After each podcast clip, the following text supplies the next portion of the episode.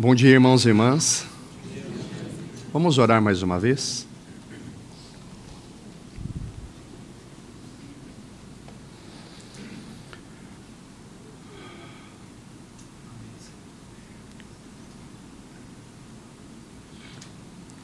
Senhor Jesus, nós te agradecemos por estarmos na tua presença. Nós te agradecemos porque tu és um Senhor vivo em nós, sobre nós e entre nós.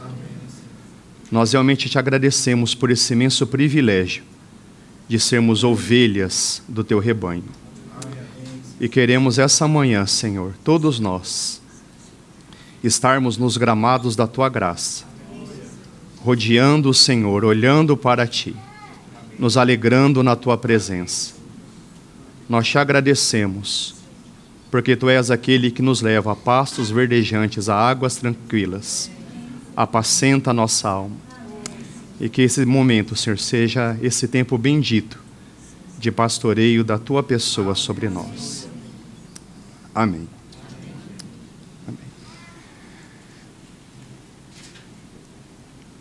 Irmãos, nós sabemos com muita clareza que o nosso nome serve para nos identificar.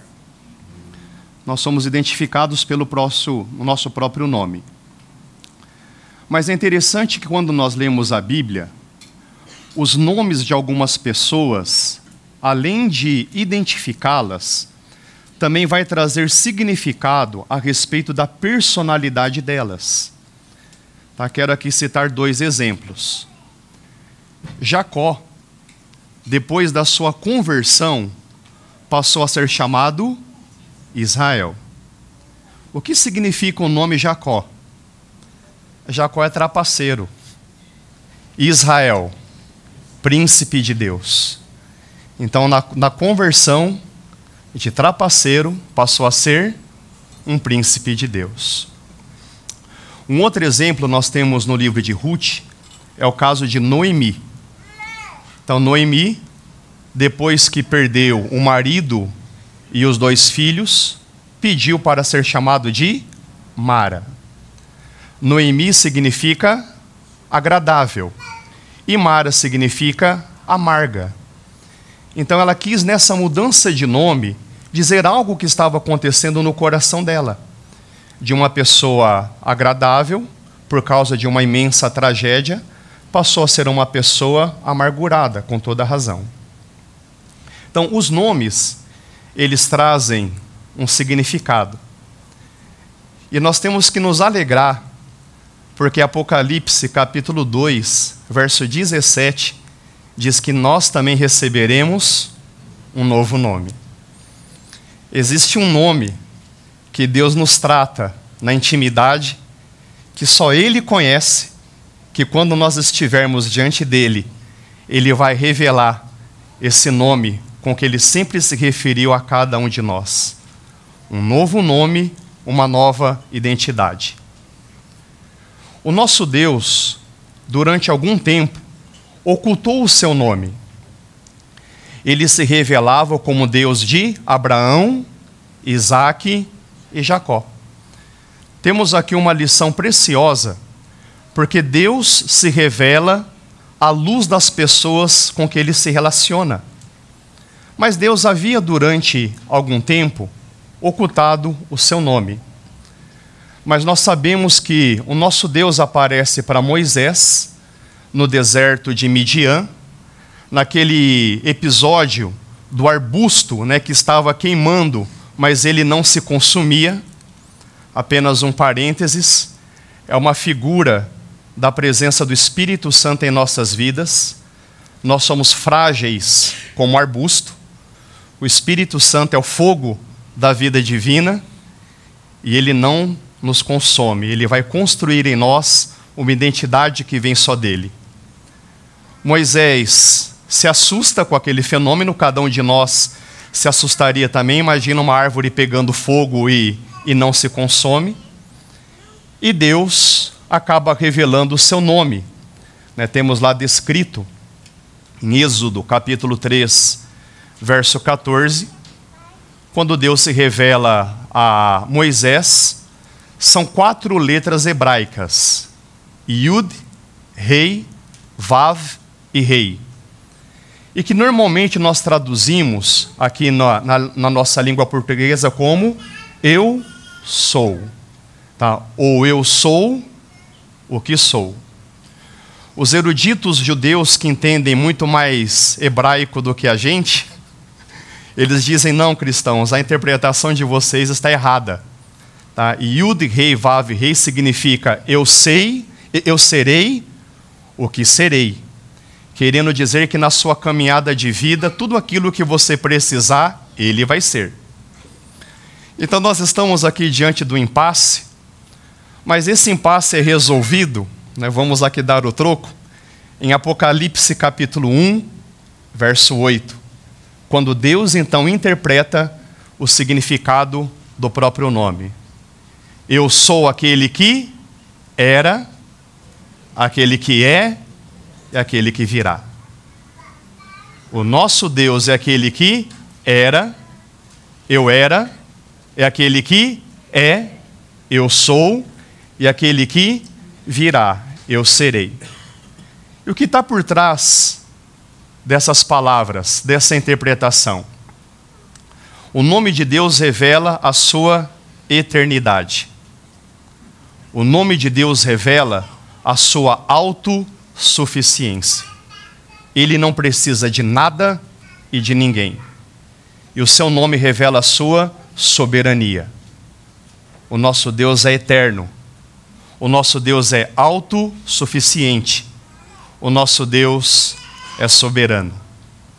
Bendito seja o nosso Deus, com qualidades que somente Ele tem. Por isso que nós o tratamos como Deus santo.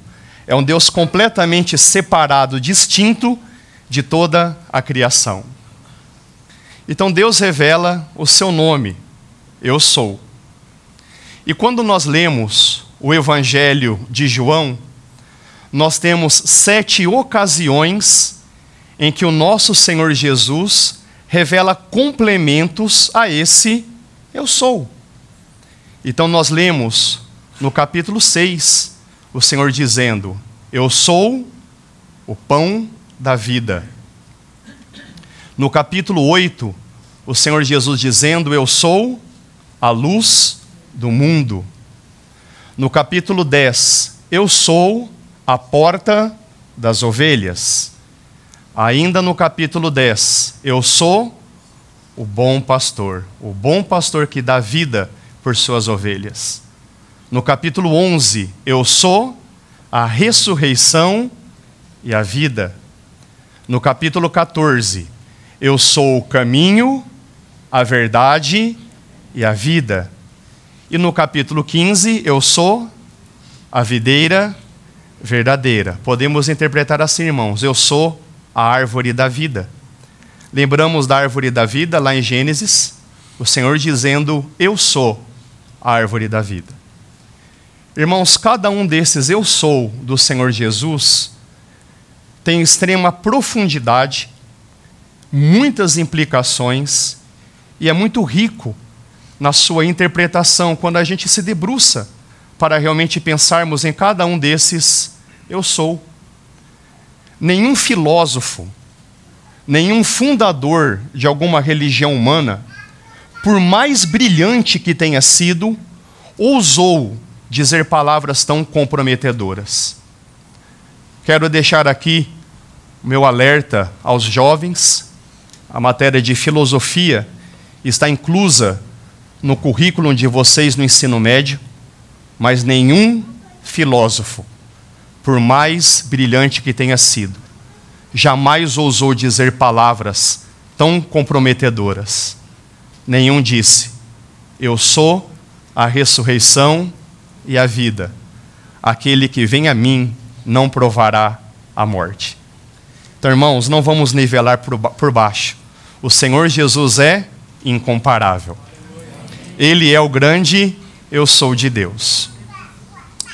Porém, no Evangelho de João, existem outros sete eu sou de Jesus, só que escritos de forma mais discreta, mais indireta. E é sobre esses sete outros eu sou, não tão conhecidos, digamos assim, que eu gostaria de estar partilhando com os irmãos.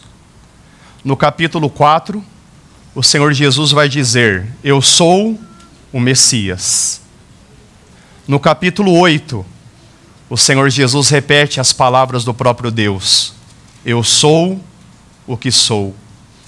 No capítulo 9, ele vai dizer: Eu sou o Filho do Homem. No capítulo 10, ele vai dizer: Eu sou um com o Pai. Ainda no capítulo 10, ele vai dizer: Eu sou o Filho de Deus. No capítulo 13, ele vai dizer: Eu sou Senhor e Mestre.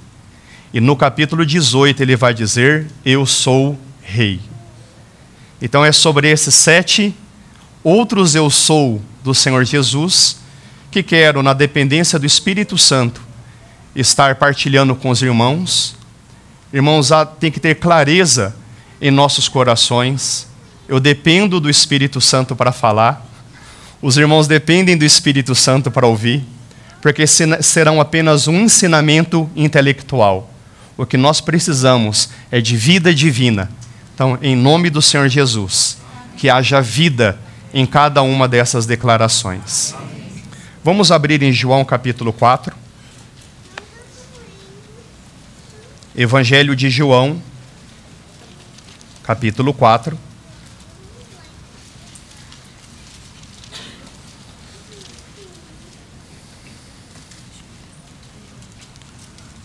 verso 25.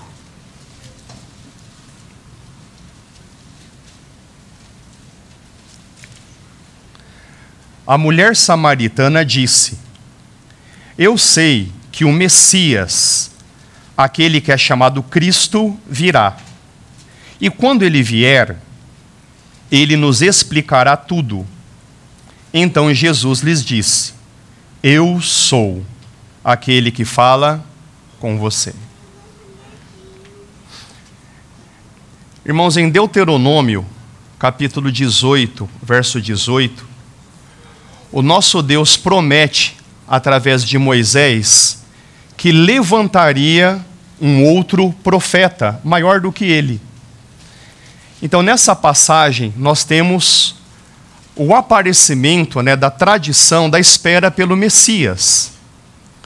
Moisés entregou a lei, mas ele não a explicou. Então os judeus estavam esperando o aparecimento do tal do profeta, né, do Messias, que seria aquele que explicaria a lei, a lei que foi dada por Moisés, porém não explicada. Mas além de explicar a lei, outras tradições foram acrescentadas na cultura judaica de que esse Messias, ele ocuparia a vanguarda na administração política e espiritual de todo o planeta a partir do povo judeu.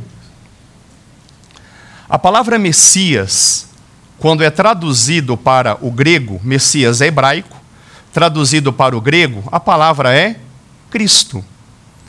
Então nós podemos dizer Jesus, Messias, como dizemos Jesus, Cristo. E a palavra Messias, né, ou a palavra Cristo, né, está claro aí que é a mesma palavra, ela significa o ungido. O Messias, o Cristo é o ungido. E nós sabemos pela palavra que a, a unção era um derramamento de óleo que era feito sobre uma determinada pessoa que a qualificava para uma determinada missão. E quando nós lemos a Bíblia, a palavra de Deus, nós vemos três classes de pessoas que eram ungidas. Vocês podem, por favor, me ajudar? Quando lemos a Bíblia, quais eram as categorias de pessoas que eram ungidas?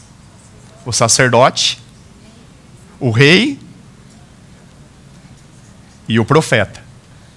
Sacerdote, profeta e rei eram pessoas que eram ungidas. Irmãos, na Bíblia, o que, que é um sacerdote? Sacerdote é um representante do povo diante de Deus. O bom desempenho de um sacerdote garantia que todo o povo seria aceito diante de Deus. O que é um profeta? Agora, a contravia. O profeta era um representante de Deus diante dos homens. Então, um bom desempenho de um profeta garantia que a vontade de Deus era realizada entre os homens. Vamos guardar essas funções? E o que, era o rei? O rei era uma pessoa simplesmente revestida de autoridade que fazia a sua vontade valer. Era alguém que tinha o direito de governar. O bom desempenho de um rei iria garantir uma nação com, com paz, né, com prosperidade e com segurança. Profeta, sacerdote e rei eram as pessoas ungidas. Quem é o Senhor Jesus para nós? Ele é o nosso sacerdote. É aquele que nos representa diante de Deus Pai. Irmãos e irmãs, o nosso Deus só nos abençoa por causa do ofício perfeito do nosso fiel sumo sacerdote. Ele é o profeta. Ele é aquele que representa Deus, porque ele é o próprio Deus encarnado que vem até nós. É por isso que quando nós ouvimos o Senhor Jesus como profeta, nós ouvimos a própria voz de Deus. E nós sabemos que para nós ele é o rei, ele é a nossa autoridade, não reconhecida pelo mundo. A palavra de Deus diz que ele é a pedra rejeitada pelas pessoas, mas para nós ele é a pedra preciosa. Irmãos, os judeus rejeitaram o messianato do Senhor Jesus. Nós lemos no próprio Evangelho de João, capítulo 1, verso 11: Ele veio para o que eram seus, mas os seus não o receberam. Sabemos que existem alguns debates a respeito de interpretação, mas o senso comum ali é que se aplicava aos judeus. E como os judeus não reconheceu o messianato do Senhor Jesus, para quem que ele se revela? Ele se revela para uma mulher estrangeira. Irmãos, essa mulher estrangeira, essa mulher samaritana nos representa. Representa a nós, os gentios. Se os judeus o rejeita, um dia os judeus vão aceitar o messianato do Senhor Jesus. Nós dizemos com toda a nossa convicção: Senhor Jesus, tu és o nosso Messias. Tu és o nosso sacerdote. Tu és o nosso profeta e tu és o nosso rei. Vamos para o segundo Eu Sou, no capítulo 8.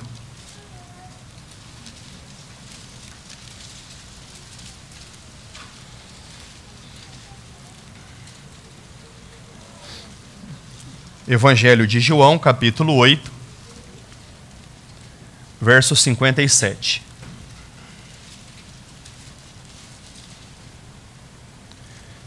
Os líderes judeus disseram: você não tem nem 50 anos, como pode dizer que viu Abraão?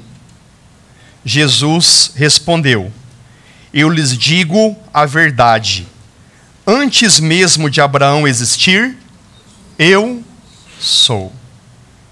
Então apanharam pedras para as atirar em Jesus. Mas ele ocultou-se deles e saiu do templo. Irmãos, não é à toa que os judeus apanharam pedras para apedrejar Jesus. Naquela época, os judeus nem ousavam dizer o nome de Deus. Até mesmo hoje, quando nós lemos escritos né, de rabinos, escritos judaicos, na hora de, de se referir a Deus, eles falam o eterno, o nome, né? As palavras usadas são Adonai, Né? Adonai é Senhor no sentido de pronome de tratamento. Né? Hashem, né? Hashem é o nome. Então, eles nunca usavam a pronunciar o nome de Deus. Mas aquele Nazareno, aquele Galileu, além de ousar pronunciar o nome de Deus, o que, que ele estava dizendo? Eu sou o próprio Deus. O Deus que apareceu para Moisés dizendo eu sou, é o próprio Deus que está diante de vocês dizendo eu sou. Irmãos, os judeus não podiam suportar tamanha blasfêmia. Para os judeus, isso era uma blasfêmia, digna de apedrejamento. Mas para nós, isso é maravilhoso, digno de adoração. Ele é o nosso eu sou. Quando nós lemos o Verbo se fez carne e habitou entre nós, cheio de graça e verdade. Podemos dizer assim: o eu sou se fez carne e habitou entre nós, cheio de graça e de verdade. O Senhor Jesus é o eu sou encarnado o mesmo Deus, todo-poderoso, grande, perfeito, majestoso, que nós lemos no Velho Testamento, é o mesmo Deus que está aqui se manifestando entre seres humanos. O Deus que no Velho Testamento abriu o Mar Vermelho é o mesmo Deus que no Novo Testamento andou sobre as águas do Mar da Galileia. O Deus que no Velho Testamento afogou o exército egípcio nas águas do Mar Vermelho, é o mesmo Deus que no Novo Testamento afogou dois mil porcos no Mar da Galileia. O Deus que no Velho Testamento, na rocha ferida, descedentou o seu povo, é o mesmo Deus que no Novo Testamento, na cruz, como rocha ferida, fez jorrar o Espírito Santo para descedentar a sede existencial das nossas almas. O Deus que no Velho Testamento, por 40 anos, alimentou aproximadamente 3 milhões de pessoas no deserto, multiplicando o pão, dando o pão do céu, é o mesmo Deus que no Novo Testamento multiplicou pães alimentando o seu povo no deserto. O Deus que no Velho Testamento, usando Elias, enviou fogo do céu para julgar aquele povo idólatra, é o mesmo Deus que no Novo Testamento enviará fogo dos céus para consumir aqueles que se recusam a se arrepender. O Deus que no Velho Testamento apareceu a Josué como general do exército dos céus. É o mesmo Deus que no Novo Testamento voltará como general, montado em seu cavalo branco, com miríades e miríades de anjos. E para nossa surpresa, voltaremos com ele também. Irmãos, é o mesmo Deus, é o grande eu sou. Esse eu sou do Senhor Jesus, ele é repetido no capítulo 18, verso 6, naquele episódio em que o Senhor Jesus iria ser preso. Os irmãos se lembram? Quando veio a guarda do templo, quem vocês procuram? Procuramos Jesus o Nazareno. O que, que o Senhor Jesus responde? Eu sou. Quando ele respondeu, o que, que aconteceu? Naquele momento, a guarda caiu-se de joelho. Irmãos, um dia, esse grande eu sou aparecerá. E não precisar falar exatamente nada. E nós sabemos qual vai ser a reação a esse aparecimento. Todo joelho se dobrará, toda língua confessará que Jesus é o Senhor. Ele é o grande eu sou, para a glória de Deus Pai. Ele é o nosso eu sou. O que significa eu sou? Eterno, autossuficiente e soberano. O nosso Senhor Jesus é eterno. Ele é autossuficiente, ele é soberano. Vamos para o terceiro eu sou discreto do Senhor Jesus no capítulo 9.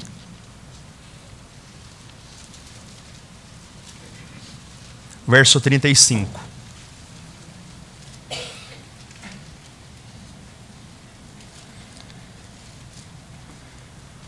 Capítulo 9, verso 35 do Evangelho de João. Quando Jesus soube do que havia acontecido, procurou o homem e lhe disse: Você crê no Filho do Homem? Irmãos, apenas um parênteses. Dependendo da sua versão, vai estar Filho de, de Deus. É porque alguns manuscritos antigos trazem Filho de Deus e Filho do Homem. Tá? Permita-me ficar com a, a tradução filho do homem. Então o Senhor Jesus aparece para aquele cego, aquele cego de nascença, que havia curado, é, apenas um outro parênteses.